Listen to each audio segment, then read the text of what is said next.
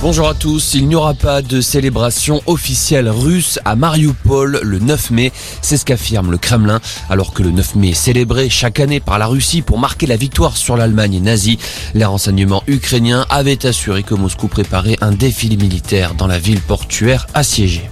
À Mariupol, justement, les Ukrainiens accusent les Russes de tirer durant l'évacuation de civils de l'usine Azovstal. Un cessez-le-feu est pourtant en vigueur. Une voiture aurait été visée avec un missile guidé anti-char faisant un mort ici blessé. Nicolas Sarkozy sera présent à l'investiture d'Emmanuel Macron demain. C'est une information du journal Parisien. François Hollande sera également de la partie. C'est la première fois dans l'histoire de la Ve République que des ex-présidents participeront à un tel événement. La cérémonie se déroulera demain matin à 11h au Palais présidentiel.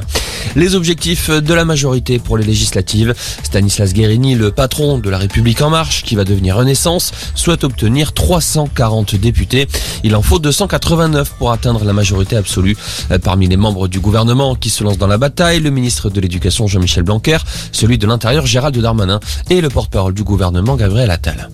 L'optimisme de Jean-François Delfrécy, le président du conseil scientifique, confirme une nette amélioration de la situation sanitaire en France comme en Europe. Selon lui, le sous-variant d'Omicron BA2 devrait considérablement ralentir sa propagation d'ici fin mai, avec des chiffres autour de 5000 à 10 000 nouvelles contaminations par jour. Jean-François Delfrécy reste tout de même prudent et admet que la France n'est pas à l'abri d'un nouveau variant, un variant qui pourrait émerger vers la rentrée selon ses prévisions. Et puis en cyclisme, c'est parti pour le Giro. Le Tour d'Italie s'était lancé en début d'après-midi de Budapest pour trois semaines de course.